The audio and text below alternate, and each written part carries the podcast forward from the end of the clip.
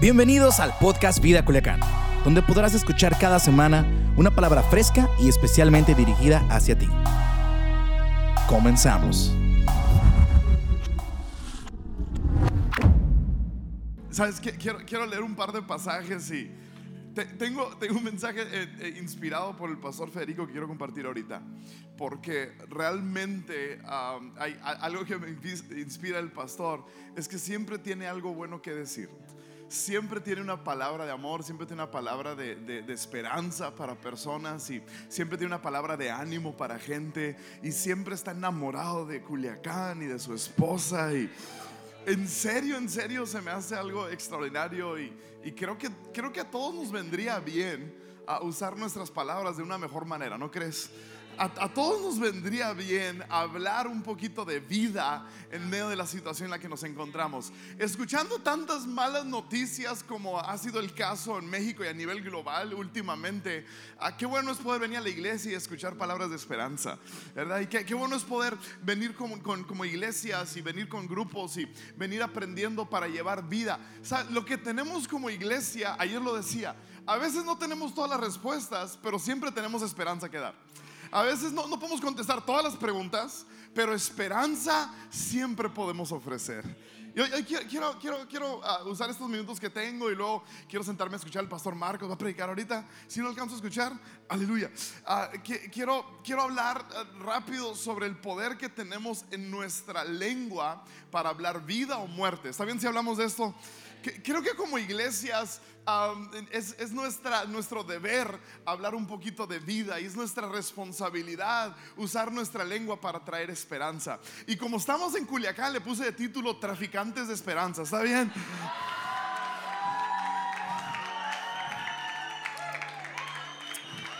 En honor a Culiacán, hablemos de ser traficantes, pero de esperanza.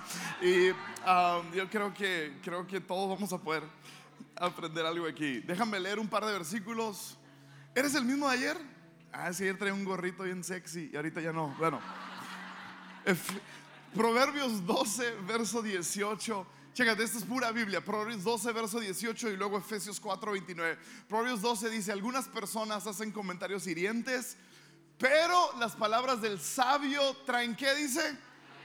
Ah, alivio. Las palabras del sabio traen alivio. Efesios 4, verso 29 dice, no empleen un lenguaje grosero ni ofensivo. Que todo lo que digan sea bueno y útil a fin de que sus palabras resulten de estímulo. O- otra versión dice de edificación para quienes los oigan.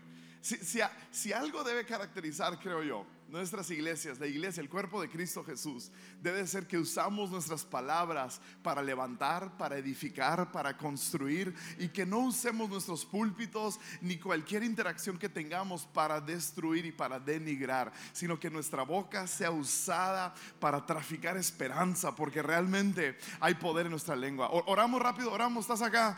Va- la vamos a pasar bien, Señor. Gracias por tu palabra. Gracias porque estás entre nosotros. Gracias porque constantemente ah, tú estás haciendo algo en nuestras vidas. Te doy gracias por vida Culiacán. Gracias, Señor, porque está trayendo vida a Culiacán y cada iglesia aquí representada. Señor, si, si cada uno de nosotros ponemos nuestro, nuestro grano de esperanza, si cada uno de nosotros, Señor, traemos esperanza a nuestra comunidad, Señor, estamos seguros, estamos seguros que viviremos y veremos cambios y transformaciones en nuestras comunidades para la gloria de tu nombre. En el nombre de Cristo Jesús. Amén y amén. Qui- qui- Quiero hablar so- sobre estos dos extremos. Traficantes de esperanza o detectives de defectos. Esa es la otra opción.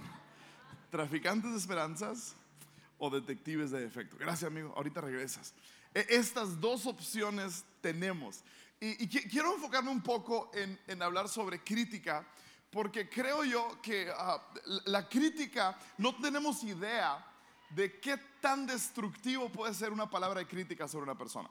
Ahora, no estoy hablando de crítica constructiva, hay crítica que, que parte desde una motivación pura Hay crítica que parte desde una postura pura que sirve para edificar a alguien, ¿verdad? Esa es crítica constructiva, esa es crítica con, un fin, crítica con una bendición. Yo estoy hablando de la crítica que destruye a personas, estoy hablando de críticas que salen de nuestros labios, que aplastan sueños, ideas, la imaginación y potencial en personas. ¿Y cómo podemos identificar si como personas, como individuos y como iglesias somos traficantes de esperanza o detectives de defectos? ¿Está bien? Traficantes de esperanza o detectives de defectos. Y, para, para, ilustrar esto, ah, tengo, tengo, una historia.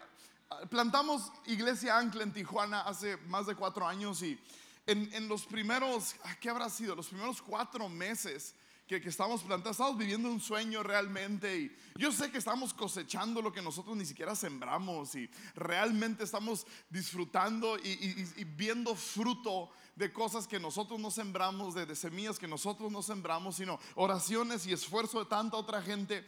Tuvimos la, dicha de llegar en un momento y, cosechar realmente mucho fruto. Y, en esos primeros, no sé, por ahí por en el tercer mes ya éramos como 500 personas y Dios estaba haciendo algo extraordinario y uno anda súper emocionado por lo que Dios está haciendo y, estamos bien contentos y mi esposa y yo teníamos un viaje, Arlene y yo, a Morelia y, llegamos al aeropuerto de Tijuana para tomar nuestro vuelo hacia Morelia y, en el aeropuerto me encuentro con, un pastor que no es de la ciudad, es de otra ciudad, ah, era, conocido, ah, yo lo consideraba amigo y estaba en la, no voy a decir el nombre porque el chisme no es de Dios, aunque qué sabroso es el chisme, ¿no? ¿Sabes que es nuestro vicio favorito? Hay dos vicios favoritos de los cristianos. Número uno es la comida. Número dos es el chisme. Y si logras combinar comida con chisme, Dios mío. Pues no vamos a hablar de eso, no vamos a hablar de eso, no vamos a hablar de eso. Entonces, si quieres saber el nombre del pastor, invítame a comer. Pero está un pastor, yo, yo, lo consideraba amigo y me lo, me lo, topo en el aeropuerto. Él había visitado unas iglesias en Tijuana y casualmente nos encontramos en el aeropuerto. Íbamos a, en vuelos diferentes, pero nos topamos ahí. Y lo primero que me dice, Esteban, ya escuché de Iglesia Ancla. Y yo súper emocionado. Sí, que padrísimo. Dios está haciendo cosas extraordinarias y qué emoción. Y yo con toda esta alegría de lo que Dios estaba haciendo. Y me detiene en media conversación y me dice, espérate, espérate, espérate. Necesito decirte algo. Y yo, ah, ok. Me dijo, estás haciendo todas las cosas mal. Y luego me dijo esta, escuché que ustedes están afuera de otras iglesias repartiendo folletos y, y volantes para invitarlos a su iglesia. Y yo, pastor, a la torre, qué buena idea me diste, pero nunca hemos hecho. Nunca hemos hecho esto. Jamás. Y me dijo, y casi, casi, recuerdo esas palabras así textualmente porque realmente dejaron una marca en mi corazón. Dijo, lo que están haciendo es, es una vergüenza para el reino de Dios. Él, no sé qué había escuchado, bueno, eso había dicho, es una desgracia, dijo Madrid, es una desgracia para el reino de Dios lo que están haciendo. Y, honestamente no comprendemos, creo que no comprendemos, no comprendemos la magnitud del dolor que una palabra de crítica puede traerse a una persona. No, no comprendemos cómo puede lastimar tan profundamente una palabra de crítica. Y, este, este, pastor en ese momento, no estoy diciendo que así es siempre, pero en ese momento no fue usado para traer vida, todo lo contrario, nos sentimos deshechos nos sentimos golpeados, nos sentimos como niños chiquitos tontos sin saber qué hacer y, eh, llegamos con emoción y salimos de esa conversación aplastados y realmente pensando que estábamos haciendo algo mal. Y, ese es el problema de la crítica, Ese es el problema de la crítica. la crítica es bien difícil de identificar. La crítica es bien difícil. No me gusta cuando a mí me critican, pero es difícil identificar cuando yo estoy criticando, porque mi crítica hacia alguien siempre parte desde un punto en donde yo creo que está justificado mi comentario. ¿Alguien sabe lo que estoy hablando? Entonces, critico, o sea, no te criticaría si no fueras tan raro, ¿verdad? Pero como eres raro, te critico. No te criticaría si criaras bien a tus hijos, pero como no los hace, entonces creemos que nuestra crítica está justificada y tenemos dificultad en identificar cuando yo estoy criticando, porque si esa persona manejara mejor, no la criticaría. Si esa persona criara mejor a sus hijos, no los criticaría. Si esa persona eh, hiciera, caminara, viviera, fuera distinto, no publicara esas cosas en sus redes sociales, no la criticaría. Y tenemos una dificultad porque pensamos que nuestras críticas están justificadas. Te critico solo porque hiciste esto y dijiste aquello. Te fuiste de vacaciones cuando yo sé que no tienes dinero y por eso alguien sabe lo que estoy hablando. No se me queden callados acá, iglesia, por favor. Pero es difícil identificar la crítica. ¿Por qué?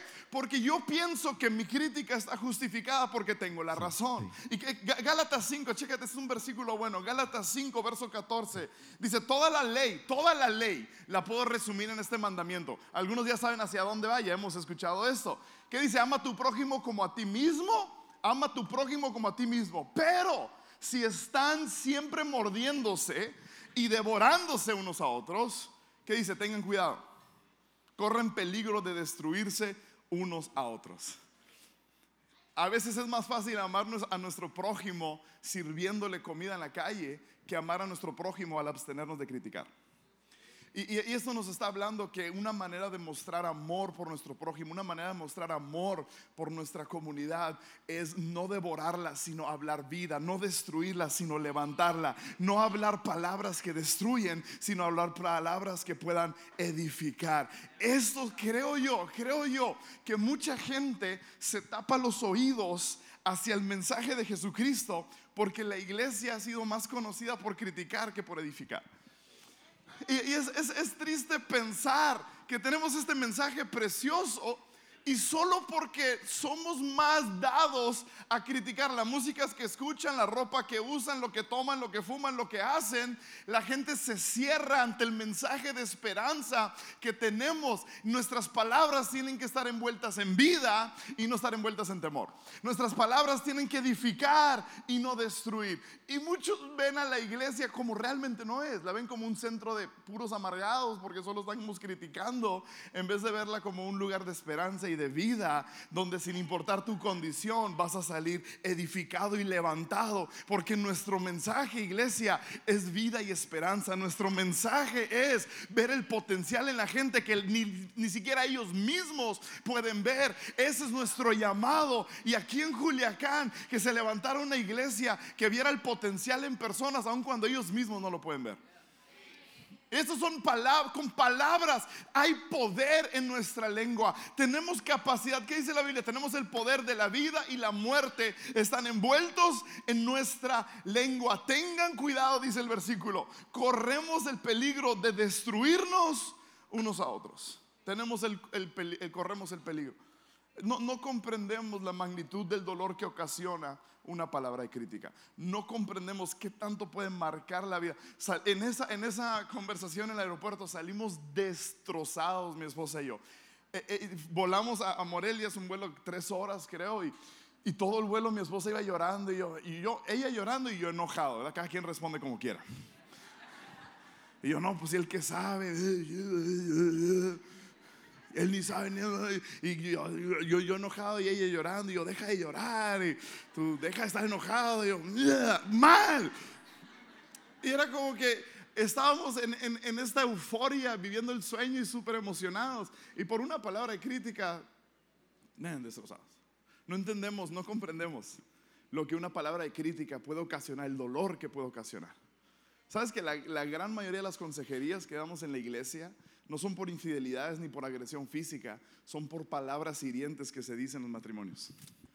Por, la destrucción que viene a raíz de nuestras palabras. Así que mm. llegamos destrozados a mm. Morelia y, gracias a Dios, yo creo que fue inspiración de Dios porque yo no se lo había comentado a nadie, pero pasé un tiempo con, con uno de mis mentores, el pastor Andrés Speaker, pasamos unos días ahí. Y Andrés en un momento, sin yo contarle la historia, porque era amigo de él, así que no le quería echar a su amigo, en, un momento yo creo que fue Dios, se detuvo y me dijo, ¿sabes qué Esteban? Quiero recordarte algo. Ustedes están en Tijuana porque Dios los llamó, están haciendo las cosas bien, Dios los está usando, estoy bien orgulloso de ti, eres mi predicador favorito. No, no dijo eso, pero así... empezó a empezó a hablarnos vida, empezó a edificarnos con sus palabras y de estar deshechos porque alguien usó muerte en vez de vida, de estar deshechos pasamos a, levantarnos por las palabras de ánimo. No comprendemos el dolor que puede ocasionar una crítica, pero igual manera no, no, no entendemos a qué tal magnitud podemos bendecir a alguien con nuestras palabras de edificación hacia ellos.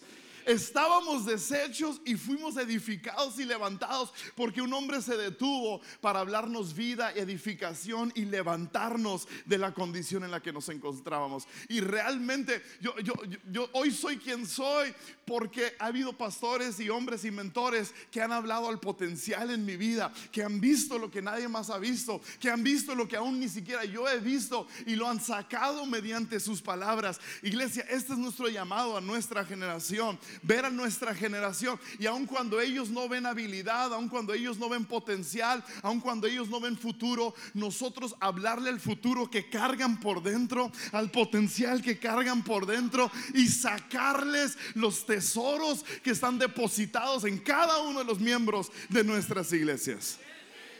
Así que iglesia, ¿cómo queremos ser conocidos? ¿Verdad? ¿Como traficantes de esperanzas o detectives de defectos? ¿Cómo queremos que se nos reconozca? Y puedo hablar un poquito sobre detectives de defectos, rapidito, así nada más, ¿está bien? Nada más para identificar en dónde andamos. El detective de defectos es, el que constantemente está señalando lo malo y constantemente sus ojos se van hacia lo negativo en cada persona. Ahora, si estás casado es bien fácil caer en esta trampa. Tuve una señora en la iglesia, esta es historia verídica, una señora en la iglesia se me acerca y me dice, todo lo que hace mi marido me molesta. Y yo, eh, o, sea, o sea, la otra vez como estaba caminando me molestó. Y luego se fue, se fue a nivel extremo, Dios mío, hasta como respira me molesta. Y le dije, no hay versículo para ti. ¿Qué vas a hacer con eso? Pero es, es, es tan sencillo ver lo malo. Es tan sencillo. Y sabes, me, encanta este evento que, que, hace el pastor Federico porque invitan a pastores de otras iglesias. Y yo sé que lo último que el pastor quiere es que tú vengas a algo como esto y nada más regreses a tu iglesia viendo los defectos en tu iglesia. Eso no es el propósito de esto. Es, es, bien fácil ir, a, ir al lugar. Yo cada vez que voy a comunidad olivo con los pastores siento una envidia así horrible. horrible. El tamaño de la plataforma de Olivo es el tamaño de mi auditorio entero. O sea, literal. No te miento, no es exageración. Y siento una envidia, pero el espíritu que está ahí me encanta, ¿por qué? Porque te inspira en vez de, que regreses a ver los defectos, te inspira a creer que Dios también lo puede hacer. Y esa es la finalidad de este evento, creer que Dios lo puede hacer en tu iglesia, saber que Dios lo puede hacer en tu iglesia.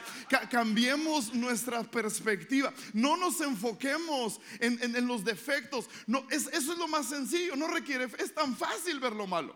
Es tan, eh, eh, mi favorita es cuando alguien dice, voy a decir esto sin juzgar. ¿Has escuchado eso? Está buenísimo, está buenísimo. Voy, a decir, esto es sin juzgar, ¿eh? pero cualquier persona que empieza una oración así, prepárate para un buen juicio, ¿verdad? esto es sin juzgar, pero ya viste lo que subió a sus redes, o sea, mm, con todo respeto y sin juzgar. Dice que ama a Cristo, pero parece que ama más su cuerpo. No, yo no estoy, no estoy juzgando, nomás estoy diciendo. Es tan, es tan sencillo ser, ser, ser, ser detective de efectos, tan sencillo. E, e, escuché a alguien a decir, ya, viste cómo crían a sus hijos, deberían de meter a sus hijos a la cárcel ya porque no tienen esperanza esos niños. Sentí tan feo. Dije, Dios mío, es tan, es, es tan fácil encontrar culpa. Es tan fácil señalar. Y detectives de, defectos es como que el, nombre cool y hip y moderno. En, la Biblia les llamaban de otra manera. En la Biblia les llaman fariseos. Y un mejor nombre sería hijos de Satanás. A lo mejor no sé, pero sin juzgar. Ah. Pero es que si, entiendes lo que hace el enemigo, es acusador de los hermanos, eso hace. O sea, está día y noche acusando. Eh, día y noche acusando. Es bien raro el enemigo cuando te tienta, te dice, no pasa nada si lo haces. Y en cuanto lo haces, te dice, nadie te puede querer por lo que le hiciste. Es tan raro. Y, dice la Biblia que día y noche constantemente está acusándonos a nosotros delante del Padre. Nos está acusando y acusando y acusando. Y cuando caemos nosotros en la trampa de señalar y acusar defectos, realmente nos estamos comportando en una capacidad como Satanás. Es tan difícil. Y todos aquí, creo que todos, hemos fallado en esto. Aún, como iglesia, eh, eh, eh, yo, he fallado en esto. Aún como iglesia hemos criticado otras iglesias. Y es horrible cuando hemos caído en esto. creo que hay tres razones primordiales por las que criticamos. Tres razones súper rápido. Si tomas notas, te vas al cielo más rápido. Ahí te va, tres. No más rápido, digo, no te vas a morir, pero te vas a ir al cielo. Tres, quise decirlo. Me entendieron. Número uno, la, primera razón, se lo voy a decir súper rápido, la primera razón por la, que, por la que criticamos es por nuestro orgullo, porque pensamos que sabemos más nosotros. Porque pienso que yo, yo, sé, yo, tengo, yo tengo más conocimiento, yo soy más sabio en cuanto a este caso, creo que yo soy mejor, creo que yo entiendo más, o, hay gente que por tener más dinero piensa que tiene el derecho a opinar y a criticar a otras personas, y es, es puro orgullo de nuestra parte. Esa es la primera razón. La segunda razón por la que criticamos es, es por nuestra inseguridad. Entonces, critico las fallas en alguien, pero es a raíz de una inseguridad mía. Y generalmente las fallas que critico en alguien, simple y sencillamente son un reflejo de mis propias fallas.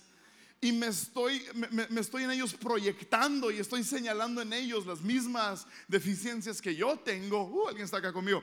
Y, y señalamos en otros lo que nosotros no nos gusta de nosotros mismos y es pura inseguridad. La, tercera razón por la que criticamos es porque realmente no, no, entendemos la situación de la persona, no entendemos su contexto.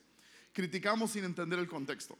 Hay, hay, tanta gente que puede criticar la iglesia, pero no entienden el contexto de la iglesia, no entienden toda la administración, no entienden todo lo que conlleva. Y es bien fácil traer una palabra de crítica cuando no entiendo el contexto. Es como los que critican a los papás con bebés chiquitos que hacen un relajo en el supermercado cuando ellos no tienen bebés. ¿Has estado ahí alguna vez? Yo hacía eso antes de tener hijos. Era horrible. Veía a un niño haciendo un escándalo en el supermercado y yo siempre decía, préstamelo tres minutos y te lo pongo en cintura. Hasta que tuve mis propios hijos. Ya cuando tuve mis propios hijos, hicieron un berrinche en el supermercado, yo entendí que no se puede negociar con terroristas, ¿verdad? O sea, dale lo que quiere y ya. No se puede. Cómprale lo que necesite y que se calle, por favor. Pero es, bien fácil criticar algo sin entender el contexto de esa situación. Y cuando criticamos nos da como que este aire, nos sentimos superiores y nos sentimos más sabios, pero realmente nos estamos viendo inseguros y nos estamos viendo, no, sé, mal vibrados realmente, realmente, realmente. ¿Alguna vez ¿Has conocido a alguien juicioso y criticón? Levanta tu mano. Si conoces a alguien así, sí. Ay, qué emoción traes, ¿eh? Ahora, estoy seguro de algo. Estoy seguro de algo, iglesia. Nunca. Estoy seguro que nunca has conocido a alguien juicioso y criticón y nunca has dicho, ¿cómo quiero ser como esa persona? ¿Verdad que no? No ha habido alguien criticón ni juicioso que realmente te inspire. Esa es la realidad. No ha habido alguien que carga un juicio y una crítica constante en sus labios. Jamás has pensado, jamás has dicho, quiero ser como esa persona. ¿Cómo queremos ser conocidos? ¿Como traficantes de esperanzas o esos detectives constantes de defectos? Creo que la iglesia debe de ser el centro de esperanza. La iglesia es la esperanza del mundo. La iglesia local es la esperanza del mundo. Tenemos en nuestras manos esta capacidad y este poder en nuestras lenguas de vivir edificando y levantando y no aplastando y destruyendo. ¿Qué está saliendo en los labios? Hablando de mujeres criticonas. No tengo una transición, pero quiero leer un versículo, así que ahí te va. Ah, ah, ah, Antes de leer este versículo, si estás aquí con tu esposa, hombre, ¿dónde están los hombres? Hagan ruido los hombres casados. Antes de leer este versículo, hombres, quiero que por favor ustedes con la mirada hacia el frente. Quiero que no digas amén. Quiero que no sonrías. Quiero que no se te acelere el ritmo cardíaco ni por un segundo. Quiero que no respondas, quiero que no hables porque tu vida depende de ello. Tú viendo hacia el frente. Pero esto dicen las sagradas escrituras bíblicas, inspirados por el Espíritu Santo. Es mejor vivir solo en el desierto. Proverbios 21, 19. Es mejor vivir solo en el desierto que con una esposa que se queja y busca pleitos. Hombres acá, acá, acá, hombres, hombres. Que el Señor bendiga su palabra. ¿Puedo leer eso otra vez? Es mejor vivir solo en el desierto que con una esposa que se queja y busca pleitos. Amén. Aleluya. Que el Señor añada a su palabra lo que quiera añadir. Ahora, por más que busqué, no encontré un versículo para hombres. Oh. Pero el principio es el mismo, ¿no creen? O sea, el principio es el mismo. El, principio es igual. Qué triste es vivir con un hombre que te despedaza con sus palabras. Es igual, el principio es el mismo para hombre y para mujer. El principio es igual para ambos lados. Es la misma palabra. Qué triste. Ahora, ¿qué quiero ser? Todos hemos luchado con este tema de crítica. Todos, y como iglesia hemos luchado. Y, hay, eventos a los que voy donde salgo, salgo honestamente más decepcionado que inspirado, porque es una crítica hacia otras iglesias. Y me encanta lo que se está haciendo aquí, porque se está edificando y levantando la iglesia local. ¿Qué queremos ser? Queremos ser traficantes de esperanza los detectives de defectos. Ahora, me, encanta, quiero leerte un par de pasajes, tengo bastantes pasajes ah, del apóstol Pablo, porque este hombre realmente era este traficante de esperanza, tenía esperanza en sus labios constantemente, tenía esperanza para la gente, él, veía y, exaltaba a las personas. Y, nada más quiero leerte un par, Romanos 15, verso 13, dice que el Dios de la esperanza los llene de toda alegría y paz a ustedes que creen en Él, para que rebosen de esperanza por el poder del Espíritu Santo. Y, no, nomás, escogí un capítulo, Romanos 8, nomás un capítulo de las palabras de Pablo. Y tengo varios versículos, pero quiero que veas la esperanza, la esperanza, la esperanza que sale en las escrituras de este hombre. Romanos 8 dice, ya no hay condenación para los que pertenecen a Cristo Jesús. Y ahí viene esperanza, porque ustedes pertenecen a Él. Esto es esperanza, el poder del Espíritu que da vida, te ha libertado del poder del pecado. Alguien diga amén a eso. Romanos 8, Romanos 8. Lo que ahora sufrimos, ahí viene la esperanza. Lo que ahora sufrimos no es nada comparado con la gloria que Él nos revelará más adelante esperanza. Romanos 8:37. Somos más que vencedores por medio de aquel que nos amó. Ahí viene esperanza. Estoy convencido de que ni la muerte, ni la vida, ni ángeles, ni demonios, ni presente, ni porvenir, ni poderes, ni lo alto, ni lo profundo, ni cosa alguna en toda la creación podrá apartarnos del amor que Dios nos ha manifestado en Cristo Jesús, nuestro Señor. Esperanza viva, viva. ¿Qué, qué, queremos ser? En, la Biblia ves estas interacciones, me llama mucho la, atención las interacciones de, fariseos y luego cuando está Jesús, fariseos siempre están señalando lo malo, siempre están señalando las fallas. Cuando Jesús llega a la escena, quiero que veas esto, Jesús llega a la escena, señala el pecado, no, no lo omite, no se hace de la vista gorda, señala el pecado, pero siempre apunta hacia esperanza señala el pecado, le dice a la, mujer atrapada en adulterio, ve y no peques más. Señala el pecado, pero siempre apunta hacia esperanza. No se hace la vista gorda del pecado, no, lo señala y lo, llama tal cual es, pero no se queda ahí, sino que siempre está señalando y apuntando hacia la esperanza que existe en cada persona y en cada situación, en cada circunstancia. ¿Qué queremos ser nosotros? Me, encantan e, estos tres versículos, me encantan lo que hablan acerca de Jesús. Primera Timoteo 1.1, escucha esto. Cristo Jesús es nuestra esperanza. Tito 2, verso 13. aguardamos la bendita esperanza. Primera de Pedro 1.3 nos hizo renacer para una esperanza viva.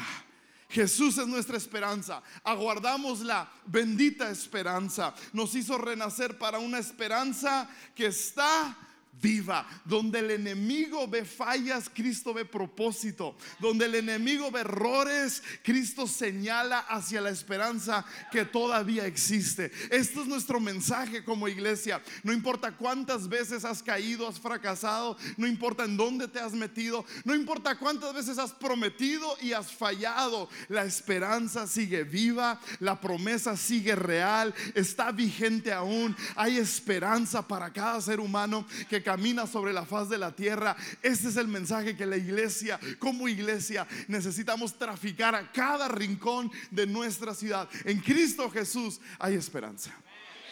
Hay esperanza, hay esperanza, hay esperanza. En Cristo Jesús hay esperanza. Hace, hace algunas semanas um, preguntaba en Instagram si alguien tiene preguntas y dudas y me partía el corazón las preguntas que la gente hacía. Son preguntas reales. Pero alguien preguntaba, ¿puede Dios todavía amarme y usarme si me divorcié? Esa fue una pregunta que recibí cinco veces. ¿Puede Dios todavía amarme y usarme aún si me divorcié? ¿Tiene Dios todavía un plan aún si yo fui el que fui infiel? Dios todavía puede hacer algo. ¿Verdad que sí? ¿Dios todavía quiere hacer algo? Sí. ¿Siguen vigentes sus promesas? Sí. ¿Sigue su plan vigente? Sí.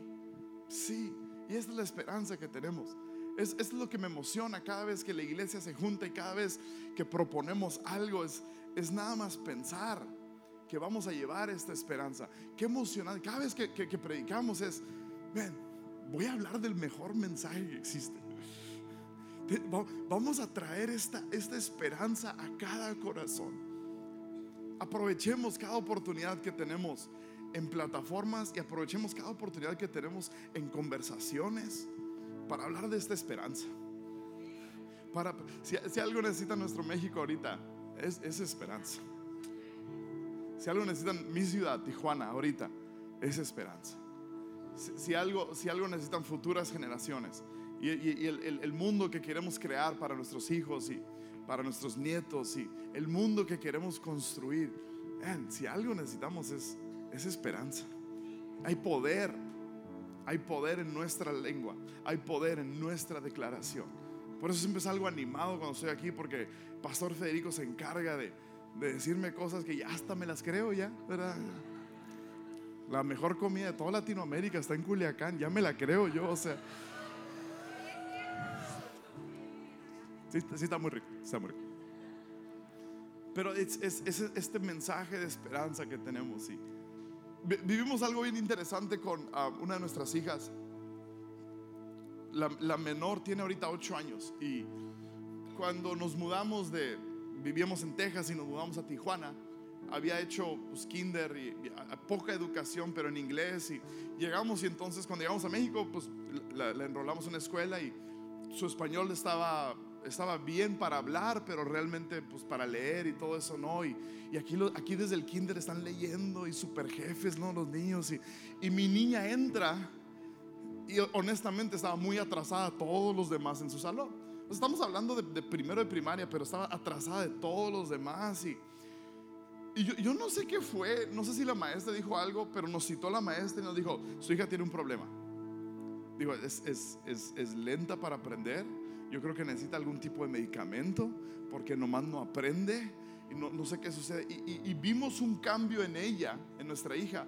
Tiene ocho años y si yo pudiera describir a mi niña Elizabeth, de una manera yo la describiría como un rayo de luz en una bolsa. Esa es esa niña, es, es así, es viva, es, es tu mejor amiga en cinco segundos. ¿Sabes? Como esa personalidad de, ah, abraza a todo mundo y es súper alegre. Es esa, e, esa niña que en cuanto se despierta es un día más y súper emocionada. O sea, así es mi niña. Y no, no, sé si la maestra, algo de lo que nos dijo a nosotros, se lo dijo a ella, pero mi niña pasó a hacer, empezar a hacerse bien insegura bien aplastada. bien, calladita, no participaba en el salón, estaba retraída, estaba cohibida, estaba indecisa y la maestra diciéndonos, tiene un problema, tienen que checarla, tienen que darle medicamento, tienen que hacer algo con ella. No sé si algo le habrá dicho a ella, pero la cohibió y la aplastó. Hubo un par de casos más y de situaciones y decidimos cambiarla de escuela. Y a la otra escuela que entramos le tocó una maestra donde recibió a esta niña así retraída, insegura pero vieras qué bonito le empezaba a hablar vida. Y le empezaba a decir, no, es que Elizabeth, tú aprendes diferente. Tú, tú eres la más amable de todo el salón. A todo mundo quiere ser tu amiga. Y le empezaba a hablar vida. En casa nosotros le hablamos vida y vida y vida constantemente. Y en un lapso de tres a seis meses, otra vez renació toda esta alegría en mi hija. Y, la, maestra nos manda a llamar y dice, necesito una cita con ustedes. Y nos manda a llamar y entramos a la oficina con la maestra. Y yo, ah, ¿qué hizo ahora Elizabeth? No, pero nos sentamos y la maestra dice, antes de entrar al, tema y ver, su evaluación, déjales cuento una historia. Dice, cuando yo les pedí la cita, le dije a Elizabeth, dije, Elizabeth, tus papis van a venir. Ya, qué bueno, maestra. Sí, tengo que hablar con tus papis. ¿Y qué les vas a decir, maestra? Y, y la maestra le dijo, les voy a decir a tus papis que eres la más esforzada, que eres la más respetuosa, que eres la más amigable, que todo el mundo quiere ser tu amiga y que eres la estudiante que más ha avanzado en el último mes. Eso le voy a decir a tus papás. Elizabeth se le queda viendo y le dice, maestra, yo creo que mis papás ya saben eso. ¿Por qué? Porque nos, hemos encargado en casa de, de hablarle vida, de edificarla con nuestras palabras de llenarla de esperanza, de sacarle el potencial y el tesoro que ha tenido. Hay poder en nuestras palabras. Que, que, eso se diga de cada uno de nosotros. Que cuando tú llegues a tu trabajo la gente diga, llegó la esperanza al trabajo. Que cuando llegues a tu casa, llegó la paz a nuestra casa. Cuando tú llegues a una fiesta, llegó la fiesta, llegó la esperanza, llegó paz, llegó amor a este lugar. Seamos iglesia, traficantes de esperanza a todo rincón en el que nos movamos y vamos dejando estas semillas de las verdades de Cristo Jesús en los corazones de cada persona, en cada circunstancia, en cada situación, para edificar y levantar el nombre de Cristo en nuestra ciudad. Gracias por ser parte de la comunidad Vida Culiacán. Nos encantaría que pudieras compartir este podcast con tus familiares y amigos. No olvides suscribirte a nuestro podcast a través de todas las plataformas de audio, como Apple Podcast, Spotify y YouTube. También recuerda que nos puedes seguir a través de nuestras redes sociales como arroba Vida Culiacán en Instagram y Vida Culiacán en Facebook. Haznos llegar tus dudas y contáctate con nosotros a través de estos medios. Hasta la próxima.